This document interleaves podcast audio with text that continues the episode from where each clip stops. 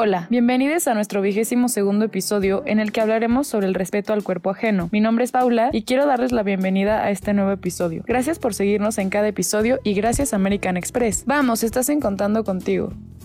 Cuéntame algo. Cuéntame algo. Cuéntame algo. A continuación, escucharemos una cápsula en la que nos contarán más sobre el respeto al cuerpo ajeno, términos como el body shaming y más. Acompáñame. Poder decidir sobre nuestra salud nuestro cuerpo y nuestra vida sexual es un derecho humano básico. Seas quien seas, vivas donde vivas, tienes derecho a tomar estas decisiones sin miedo, violencia o discriminación. Sin embargo, en todo el mundo se intimida, se discrimina y se detiene a personas solo por tomar decisiones sobre su cuerpo y su vida. A una mujer no le proporcionan anticonceptivos porque no tiene el permiso de su marido. A un adolescente se le niega una interrupción del embarazo que podría salvarle la vida porque el aborto es ilegal en su país.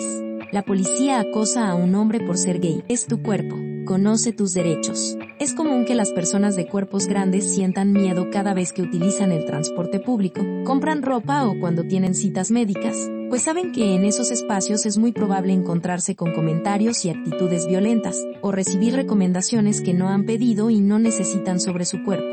Ante esto nos encontramos con el body shaming, es un término que tal vez muchos aún no han conocido, pero que cada día se hace más presente en la vida de las personas, ya sea por redes sociales o de manera presencial. Body shaming es una palabra en inglés que significa avergonzar o burlarse de alguien por su apariencia física o su cuerpo. Frases como, eres muy bajita barra diagonal o deberías usar zapatos más altos, estás muy gorda barra diagonal, te haría bien bajar unos kilos de más o tienes muchas ojeras. Usar un poco más de maquillaje sería bueno para ti, entre otras, son las que la persona afectada recibe. Algunas veces puede ser por parte de la misma persona, familiares, pareja, padres, seres cercanos o incluso un desconocido.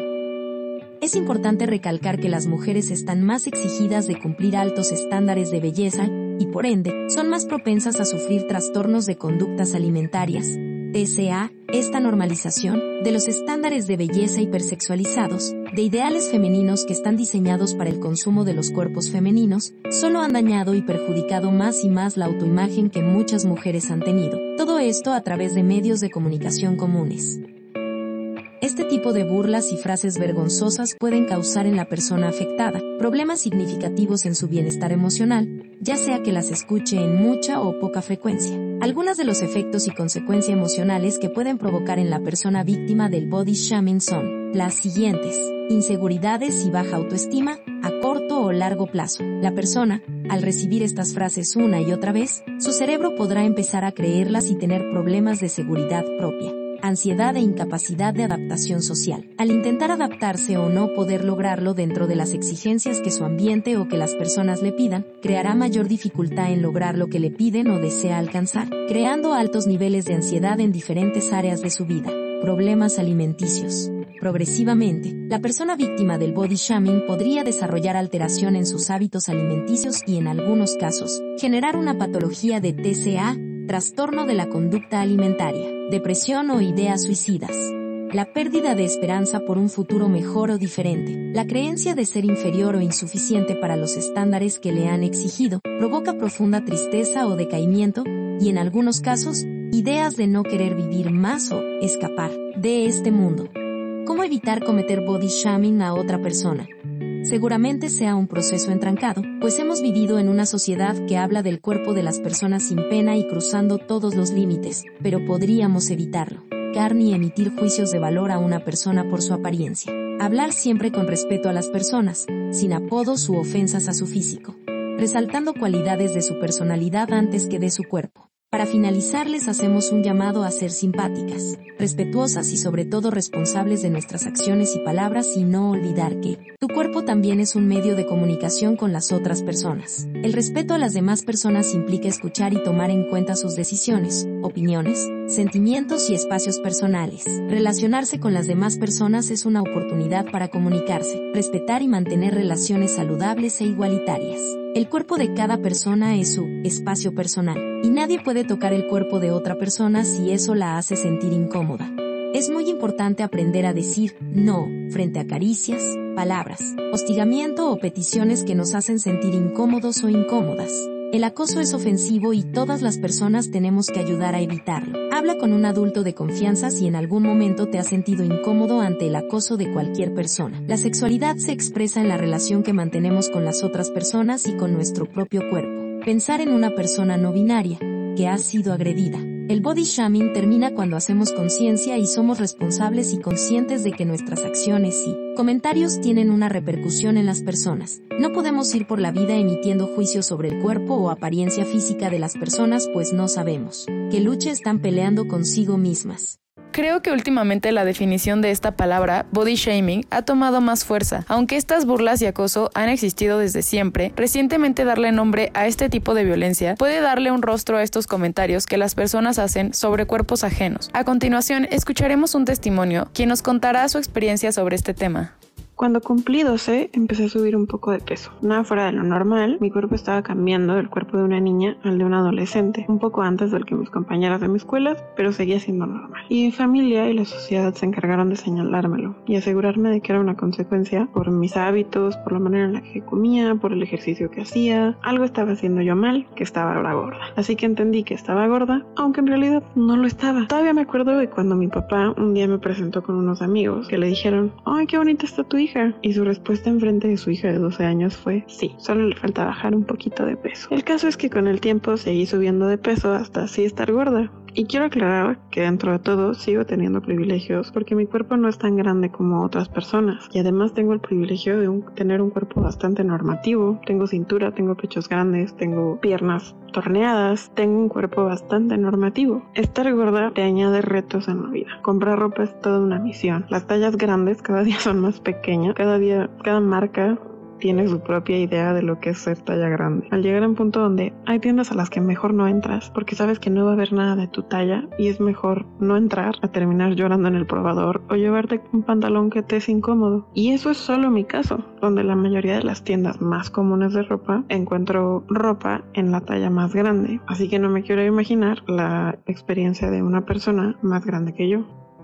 Otro de los retos estando gorda es tener que comer en público. Es complicado porque la gente siempre está mirando lo que haces o por lo menos así nos sentimos. Si no comes, asumen que es porque estás a dieta. Y si comes, asumes que es por eso que estás gorda, porque comes todo el día. La gente siempre piensa que necesita su consejo de cómo bajar de peso. Cada persona tiene un método infalible para bajar de peso y te quiere hacer el favor de dártelo. Lo que no saben es que ya probamos todos los métodos. Llevamos haciendo dietas desde que éramos niñas, porque la sociedad ve tu cuerpo y asume un montón de cosas, sobre todo que quieres bajar de peso. Piensan que es tu meta número uno en la vida, bajar de peso. Y es que llega un momento en tu vida donde sí lo es, sí es tu meta número uno en la vida. Yo después de mucho tiempo puedo decir que estoy gorda, sin pena, como una característica más de mi cuerpo, no más así como tengo pelo negro, estoy gorda. Aún así, habrá gente que me conteste, no digas eso, eso, tú estás muy bonita. Dije que estoy gorda, no que estoy fea. Pero es que para la sociedad,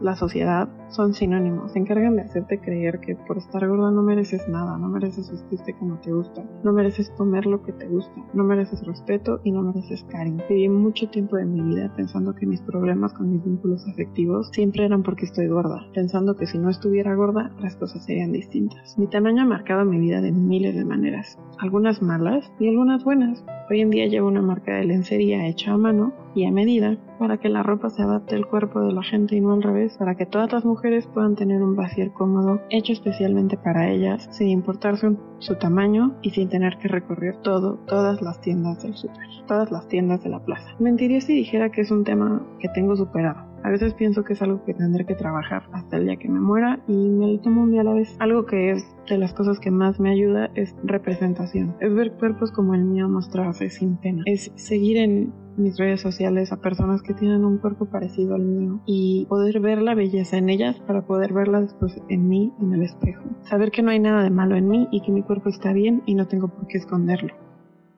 Muchas gracias por tu testimonio. Visto de otra perspectiva, podemos acercarnos más a una mejor versión de cada persona y cada caso. Como en cada episodio, les recuerdo que pueden acercarse a Cuenta conmigo, Diversidad Sexual Incluyente AC, donde recibirán orientación y conocerán sobre los servicios que se ofrece en la organización. Pueden escribirnos a tu apoyo cuentaconmigo.org.mx o bien llamar al teléfono 55 56 01 56 95.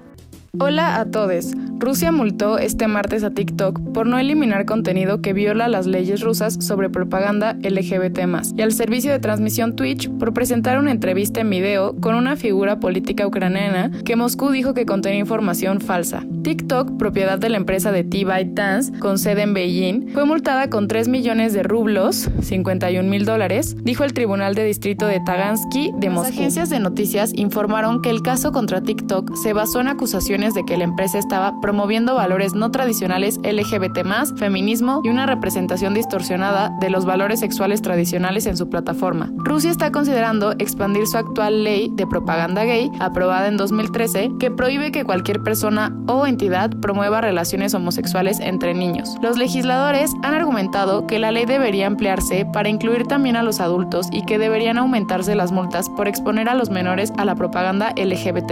Las autoridades rusas dicen dicen que están defendiendo la moralidad frente a lo que argumentan son valores liberales no rusos promovidos por Occidente, pero los activistas de derechos humanos dicen que la ley se ha aplicado ampliamente para intimidar a la comunidad LGBT de Rusia. Mensualmente, la organización APPS registra 15 agresiones de todo tipo en contra de los miembros de la comunidad LGBT en Puebla y de dicha cifra, 7 son de personas que fueron atacadas a través de aplicaciones de citas como Grindr. Por tal motivo, piden a los poblanos ya no ocuparla. María José Serrano, de la Asociación para la Protección de la Pluralidad Sexual y Derechos Humanos, APS, fue la que informó de lo anterior y agregó que los casos de discriminación y violencia se siguen registrando dentro de la comunidad, pero en los últimos meses han tomado fuerza las agresiones vía aplicaciones de encuentros casuales. Puntualmente, en los casos de aplicaciones, Majo dijo que este fenómeno le preocupa, ya que las principales víctimas son hombres que son drogados para quitarle sus pertenencias. Al sentirse avergonzados por lo que les ocurrió, optan por no denunciar, lo que frena el acceso a la justicia. Puntualmente, en los casos de aplicaciones, Majo dijo que este fenómeno le preocupa, lo que frena el acceso a la justicia. Les comparto que pueden integrarse a los grupos de acompañamiento para adolescentes los sábados de 4 a 6 pm, para personas LGBTIQ los sábados de 6 a 8 pm y para familiares los jueves de 7 a 9 pm. Pueden solicitar más información vía WhatsApp. Les dejaremos el link directo en la descripción de este podcast. Cuenta conmigo también brinda atención psicológica todo el año. Acérquense a la terapia. Como saben, es a distancia y tiene una cuota de recuperación dependiendo si la toman de forma individual, familiar o en pareja. También pueden acercarse a nuestras redes sociales y solicitar la liga de registro para integrarse a cada una de estas actividades. De igual manera, cada 15 días nos pueden ver por Facebook Live con nuestro espacio Encuéntrate conmigo. Les esperamos a las 7 pm y recuerden llegar temprano para poder leerles en el chat en vivo durante la transmisión. Te esperamos. Les invito a que se sumen a nuestra gran red de apoyo. Tu donativo cuenta para que sigamos derribando prejuicios, creando más contenido como este. Escríbenos a mi donativo cuentaconmigo.org.mx para decirte cómo sumarte. Como en cada episodio, les recuerdo que son ustedes quienes hacen este podcast, así que pueden participar en nuestros sondeos, testimonios y preguntas al ponerse en contacto directo con la organización, al enviar un correo electrónico a comunicación cuentaconmigo.org.mx o enviando DM en redes sociales encuentran como arroba cuenta conmigo diversidad sexual en Instagram, en Twitter como arroba cuenta guion bajo conmigo y en Facebook como cuenta conmigo. Ahí pueden compartirnos temas que les gustaría escuchar. Es momento de que este episodio llegue a su fin. Gracias a quienes participaron y gracias a American Express por apoyarnos. Pero más que nada, gracias a ti por quedarte conmigo en este episodio, que espero te haya gustado. Recuerda que nos volveremos a escuchar en 15 días con un nuevo tema. Yo soy Pau y esto fue Contando contigo. Hasta el próximo episodio.